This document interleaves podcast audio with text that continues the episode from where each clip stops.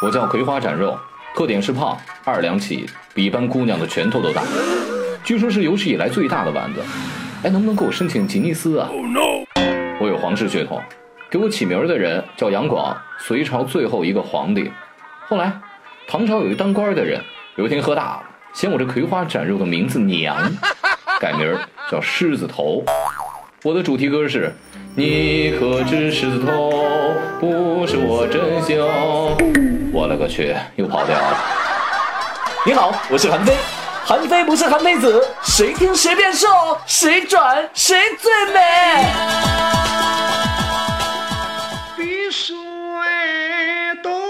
说起狮子头，无人不知，无人不晓，几乎是所有人到扬州必吃的一道菜。可是，说起葵花斩肉，很多人就很陌生了吧？其实呢，狮子头它起源于扬州，就是经典的淮扬菜系当中的一道菜了。那首先说一下淮扬菜系啊，很多人就认为是淮安和扬州地区的菜，其实我们忘掉了一个地方，那就是镇江。镇江，我觉得它主要的贡献就是它的那个陈醋。一个地道的狮子头应该符合什么样的特点呢？大、圆、鲜嫩，口感弹牙当中带有一种肉丁儿的颗粒感。哎。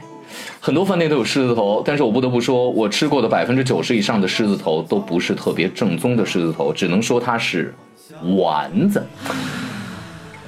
狮子头和丸子有极大的区别。首先从它的这个选料上来说吧，它的这个五花肉的肥瘦比例呢，不同的季节是有不同的要求的。比如说春天肥瘦比例是六比四，相对来说肥的多一点点；夏天呢肥瘦比例双开五比五，秋天瘦的少一点。肥的多一点是肥瘦四比六，冬天呢我们要储存大量的热量吧，所以说肥的比较多是七比三。尽管说葵花斩肉被改成了狮子头，听起来有点冤，但是我觉得从它的做法上而言的话，一点都不冤，因为它尽管叫葵花斩肉，但是狮子头在它剁馅儿上有非常的一个讲究，那就是多切少斩，因为。斩的话会把肉的纤维完全破裂开，肉就失去了那种肉丁儿的感觉。通常是丸子，我们经常吃那种稀泥状的，有一种什么样的感觉？就是肉酱攒到一起的感觉。但是狮子头，它必须得吃出那种肉的颗粒感来。狮子头是肉丸子，可是不是所有的肉丸子都配得上叫狮子头。首先从它的规格上来说吧，基本上的规格在二两起步，当然大点儿的还有三两、四两。它的样子呢，基本上就比一个一般姑娘的拳头要大一点点。所以说呢，我经常一个人吃狮子头的时候，我觉得我吃不了，我大概吃一半儿。我觉得浅尝一下还不腻口的感觉，真的非常的棒。那很多厨师呢，会在做这个馅儿的时候，往里面加几滴镇江陈醋。哎，镇江出场了，七八滴。一方面呢，能够去腥；另外一方面呢，它的那个清香的味道能够达到一个很好的提鲜的作用。可是狮子头，即便是皇上爱吃，它也是一丸子呀，它就得和别的普通的丸子共同符合一个特点，那就是弹牙。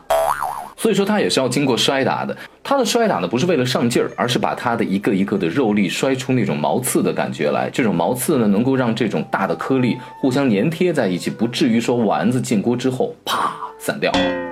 丸子攒好了就可以叫扬州狮子头了吗？不可以，因为它的另外一个精髓在它的汤里面。你看那狮子头放在那清汤，那汤是特别的清亮的，是一种金黄色。